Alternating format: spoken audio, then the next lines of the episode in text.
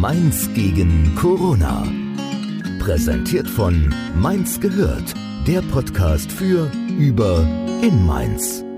Hallo, schön, dass ihr zu unserem kleinen Sonderformat Gemeins am gegen Corona gefunden habt. Hier lassen wir vor allem Mainzer EinzelhändlerInnen und Selbstständige darüber erzählen, wie es ihnen nun durch den Lockdown geht, was sie aus ihrer Situation machen und wie wir alle sie gegebenenfalls unterstützen können. Denn viele nutzen nun einen digitalen Weg, um weiter da sein zu können. Wie auch die junge Bühne Mainz. Wir freuen uns sehr, dass wir hier dabei sein dürfen. Wir sind das Freie Theater Junge Bühne Mainz. Mein Name ist Philipp Barth. Ich darf dieses Theater seit äh, Januar 2011 in Mainz leiten und für dieses Theater Regie führen. Bin noch äh, dann immer mal im Ensemble aktiv, dann in den Produktionen. Aber hauptsächlich bin ich eben dann in der Leitung tätig und inszeniere die Produktion und bin in der Leitung nicht alleine. Meine Kollegin und Mitgesellschafterin Nasifir Ilhan unterstützt mich dabei. Und heute sind dann auch noch weitere Ensemblemitglieder hier am Start. Wir melden uns ja alle aus unserem eigenen Homeoffice. Viele spannende Fragen. Inwieweit trifft uns die aktuelle Situation? Wir sind ein Theater, das heißt, äh, wir sind natürlich sehr angewiesen auf die Situation, dass sich Menschen begegnen. In der Öffentlichkeit, ein Theater ist zwangsläufig ein Versammlungsort und eigentlich eben auch zwangsläufig ein Live-Programm, lebt davon, dass Menschen zusammenkommen und einige im Zuschauerraum sitzen und andere auf der Bühne stehen und einen gemeinsamen Moment schaffen oder einen gemeinsamen Abend schaffen auf diese Weise. Genau das geht jetzt im Moment nicht. Unser Kerngeschäft ist im Moment nicht möglich. Und von daher trifft uns Nahmezustand wie alle Veranstalterinnen und Veranstalter natürlich sehr direkt. Also das kann man sagen. Äh, Im Moment ist es so, es sind alle Vorstellungen abgesagt. Der Probenbetrieb ist inzwischen auch eingestellt, weil das die Sicherheitsbestimmungen, die ja völlig nachvollziehbarerweise erlassen wurden und so aufgesetzt wurden, eben nicht zulassen. Und von daher ist der normale Spielbetrieb im Moment eben in der Zwangspause. Und damit sind wir ja nicht alleine. Das sieht ja bundesweit äh, nicht anders aus. Ja, das Handeln der Stadt Mainz. So verrückt das klingt, wir sind sehr dankbar für die klaren Verhältnisse, die es jetzt gibt und dass es jetzt doch so die Strukturen eines weitestgehenden Shutdowns hat. So schmerzhaft das ist, dass wir unser Programm jetzt im Moment bis auf weiteres nicht live zeigen können.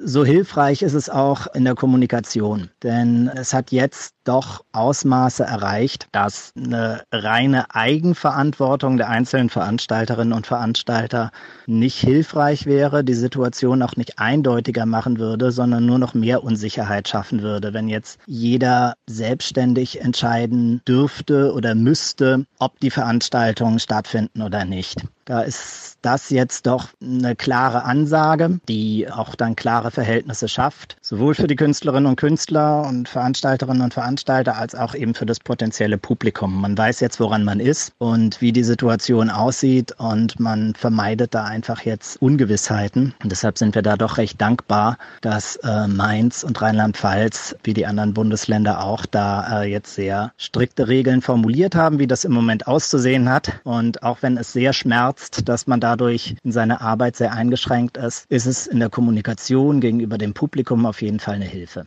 Übergangslösung haben wir direkt angestrebt und wir haben dann die Zeit direkt genutzt. Also an diesem Wochenende haben wir uns direkt dann digital zusammengesetzt und überlegt, was kann man machen und haben eigentlich sehr schnell entschieden, dass wir für unser Publikum weiter da sein wollen und ein digitales Theater etablieren wollen, jetzt für die Zeit dieses Shutdowns. Dann haben wir praktisch am 14., 15. angefangen, einen digitalen Theatersaal auf unserer Website junge-bühne-mainz.de einzurichten und der läuft seitdem. Also das ist jetzt so eine Spielstätte in der virtuellen Welt, in der digitalen Online-Welt. Und da zeigen wir Mitschnitte unserer Inszenierungen aus beiden Sparten, Schauspiel und Kindertheater. Sowohl eine Erwachsenensparte als auch eben eine Kinder- und Familientheatersparte, bedienen die beide mit dem gleichen Ensemble. Und diese Inszenierungen sind jetzt eben als Live-Mitschnitt da zur Verfügung gestellt. Das Programm wechselt immer mal, also wird ergänzt oder äh, manchmal wird dann auch eine Inszenierung rausgenommen auf Zeit, durch eine andere ersetzt, kann dann zu einem späteren Zeitpunkt wiederkommen. Also funktioniert ähnlich wie ein Live-Theaterprogramm, dass Stücke eine Zeit lang zu sehen sind, dann mal nicht, ein anderes kommt, äh, dann kommt ein Stück wieder dazu. Ähm, machen wir bewusst auch relativ ähnlich einem Live-Spielplan, um das irgendwie bestmöglich zu substituieren und für unser Publikum eben weiter da zu sein, weiterhin präsent zu sein. Und dadurch haben wir eben jetzt im digitalen Theatersaal auch so ein paar Wiederaufnahmen, die wären live gar nicht möglich. So kann man zum Beispiel die Inszenierung Der Sturm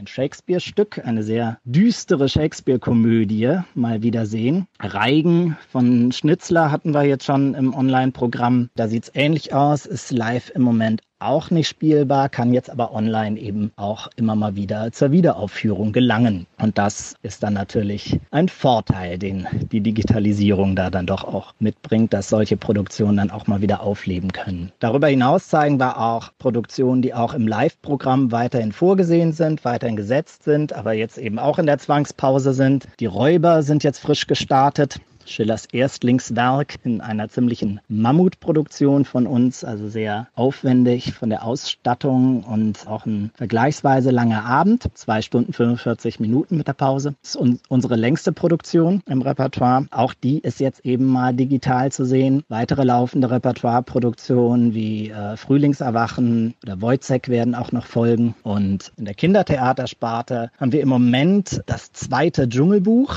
im Digitalprogramm, ein Fortsetzung Fortsetzungsstück von unserer Inszenierung vom ersten Dschungelbuch. Sind wir übrigens bis heute das einzige deutschsprachige Theater, das auch mal den zweiten Band von Roger Kipling bearbeitet hat für eine Theaterproduktion. Und Alice im Wunderland war schon zu sehen in der Mediathek oder im digitalen Theatersaal und wird es demnächst auch wieder sein. Ja, uns hat sehr viel überrascht in den letzten Tagen. Also es ist ganz spannend, was diese Situation mit den Menschen macht im positiven Sinn. Es gibt eigentlich sehr schnell so eine Situation, äh, wenn eben keine Krise ist oder zumindest nicht so eine Krise ist, dass äh, man gewisse Menschen einfach nie in allerletzter Konsequenz erreicht. So ein bisschen dieses Kino an der Ecke Phänomen. Wenn man jeden Tag die Möglichkeit hätte, dahin zu gehen, geht man vielleicht nie hin und denkt immer wieder, ah, ich müsste mal hin, aber man weiß, man könnte es jeden Tag tun und schiebt es dann immer so weiter vor sich her.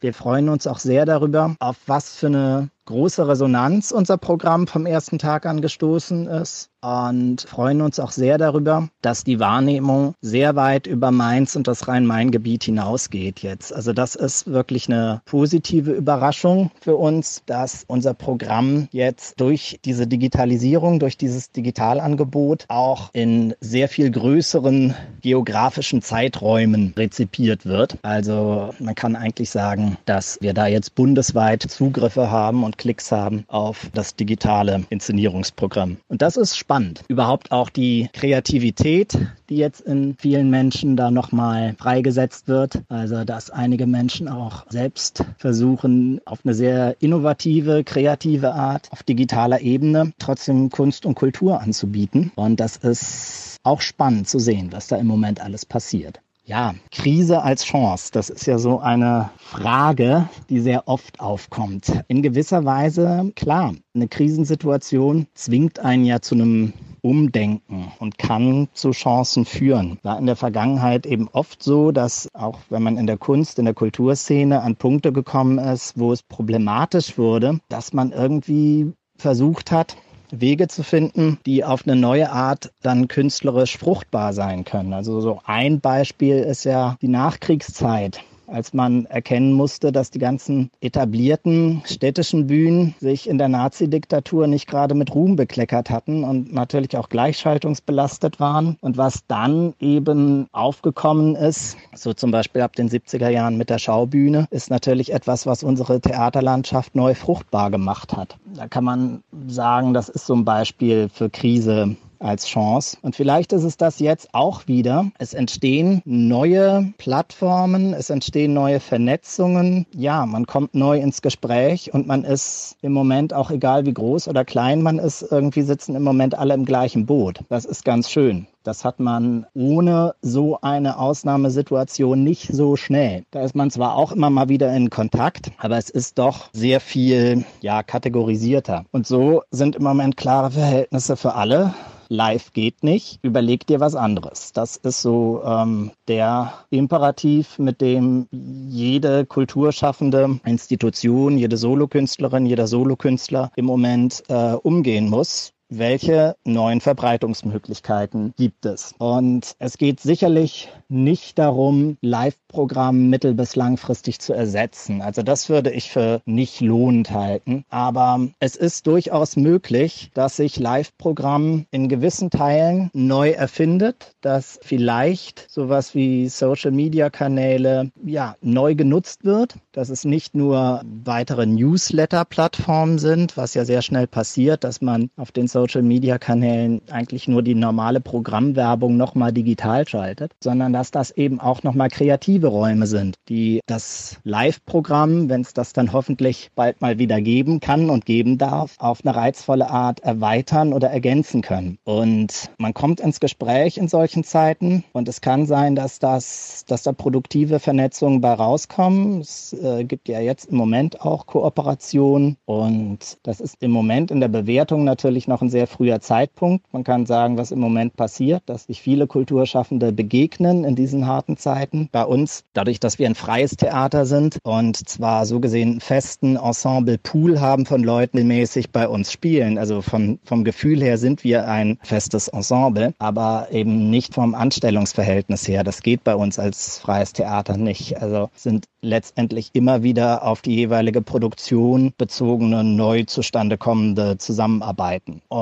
dadurch ist auch niemand von uns nur bei der jungen Bühne Mainz. Und wir haben alle noch andere Jobs, oft im künstlerischen und medialen Bereich. Also da laufen viele verschiedene Joblinien zusammen bei einem Theater wie uns. Und äh, diese Jobs sind eben jetzt auch größtenteils alle von der Krise betroffen.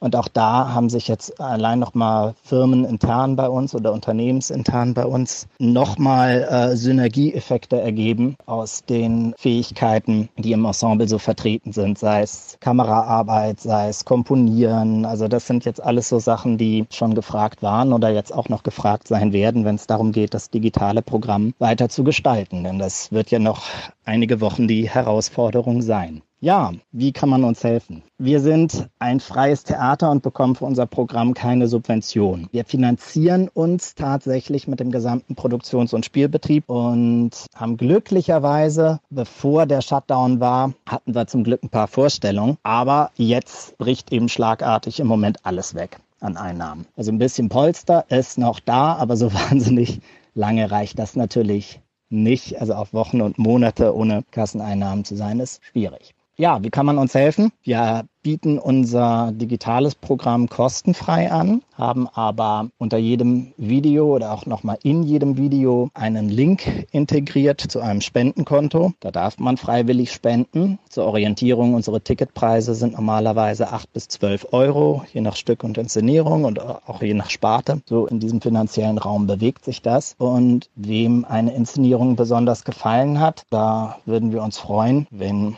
der oder diejenige vielleicht Lust hätte, Seite dann einmalig irgendwie einen Ticketpreis zu spenden auf dieses integrierte Spendenkonto. Ist in den Videos verlinkt und auch äh, wenn man dann den digitalen Theatersaal auf unserer Website aufruft, unter jedem Videoplayer auch nochmal gesetzt. Da hilft uns auch tatsächlich jeder Euro. Wir haben es bewusst so gemacht, dass man den Spendenbetrag frei wählen kann. War uns auch wichtig. Und äh, wer uns unterstützen möchte, darf das auf die Weise gerne tun. Das hilft uns, dass wir in absehbarer Zeit auch wieder live an den Start gehen können. Und ja, man hat ja bei der Mediathek dann trotzdem in gewisser Weise den Vorteil, dass man die Inszenierung wieder und wieder gucken kann, aber nur einmal freiwillig spenden muss, was ja an einer realen Theaterkasse auch nicht der Fall wäre. Wenn man da eine Inszenierung mehrfach sehen möchte, müsste man ja jedes Mal wieder die Kasse passieren. Und von daher ist es ja vielleicht auch äh, trotzdem so, dass äh, da noch auch mitspende, dann noch genug Ersparnisvorteil spürbar ist, dadurch, dass man eine Inszenierung in der Mediathek auch mehrfach gucken kann. Ansonsten freuen wir uns natürlich auch einfach darüber, wenn uns Menschen die Treue halten. Das hilft uns natürlich auch. Auch deshalb versuchen wir eben sehr aktiv zu sein mit unserem digitalen Programm, um einfach den Kontakt zum Publikum zu halten. In diesen jetzt fast zehn Jahren hat sich ja viel aufgebaut. Also auch unser Publikum ist auf natürliche Weise gewachsen und auf natürliche Weise zustande gekommen. Wir haben inzwischen ein recht großes Publikum, auch ein großes Stammpublikum. Es kommen immer wieder Leute dazu und wir haben auch ein sehr generationenübergreifendes Publikum, was für uns als junges Ensemble natürlich besonders schön ist, dass eben auch sehr erfahrene Theatergenerationen gerne zu uns kommen und äh, die jungen Generationen genauso. Also dass das Inszenierungen sind, sind in unserem Programm, die ja generationenübergreifend Menschen ansprechen freut uns natürlich sehr. Und man kann uns natürlich auch gerne Nachrichten schreiben und so. Also wir halten jeden Publikumskontakt gerne aufrecht. Das hilft auch natürlich sehr, dass so ein kleines Unternehmen wie die Junge Bühne Mainz weiterleben kann. Genau, was ich eingangs vergessen habe zu erwähnen, wo man uns besuchen kann, wenn man es nicht sowieso weiß. Wir sind mit unserer Hauptspielstätte seit 2011 ja geradezu im Herzen der Mainzer Innenstadt. Die Hauptspielstätte ist das M8 gegenüber vom Naturhistorischen Museum, die M8 Bühne mit dem großen Theatersaal im ersten Stock in der Mitternachtsgasse 8, daher der Name M8. Das ist praktisch nach Stadtteilen genau der Anfang der Altstadt. Da sind wir so genau auf der Kante von Neustadt und Altstadt. Und wir haben seit Dezember 2018, seit der Wiedereröffnung vom Kutz, dort auch noch eine zweite kleine Bühne im neu geschaffenen kleinen Saal unterm Dach, im sogenannten Lehrsaal. Da treten wir auch auf. Regelmäßig diesen Saal durften wir auch eröffnen als junge Bühne Mainz Ensemble mit einem Medley-Programm damals. Und da kann man uns dann auch in regelmäßigen Abständen übers Jahr verteilt immer wieder sehen. Also das nutzen wir so als ergänzende Studiobühne und dadurch kann das Live-Programm seitdem auch immer noch ein bisschen breiter aufgestellt sein von der Anzahl der Produktion, von der Anzahl der Vorstellungen her, wenn man das Programm jetzt eben auf zwei Bühnen verteilen kann. Und wir haben mit beiden Bühnen, mit dem M8 und kurz Kooperationsverträge als ja, produzierendes Ensemble für diese zwei Bühnenhäuser. Ja, ja, vielen Dank, dass wir da sein durften oder unseren digitalen Homeoffice-Beitrag zu diesem Podcast leisten durften. Wir haben uns sehr über die Anfrage gefreut und ja, bleibt gesund und ja, flatten the curve, stay home und Kultur trotz Corona. Ja, so die großen Hashtags gerade nochmal genannt. Und alles Gute von Herzen und wir sehen uns wieder, digital und live. Wir arbeiten an beidem. Macht's gut, ihr Lieben. Mainz gegen Corona. Gemeinsam schaffen wir alles.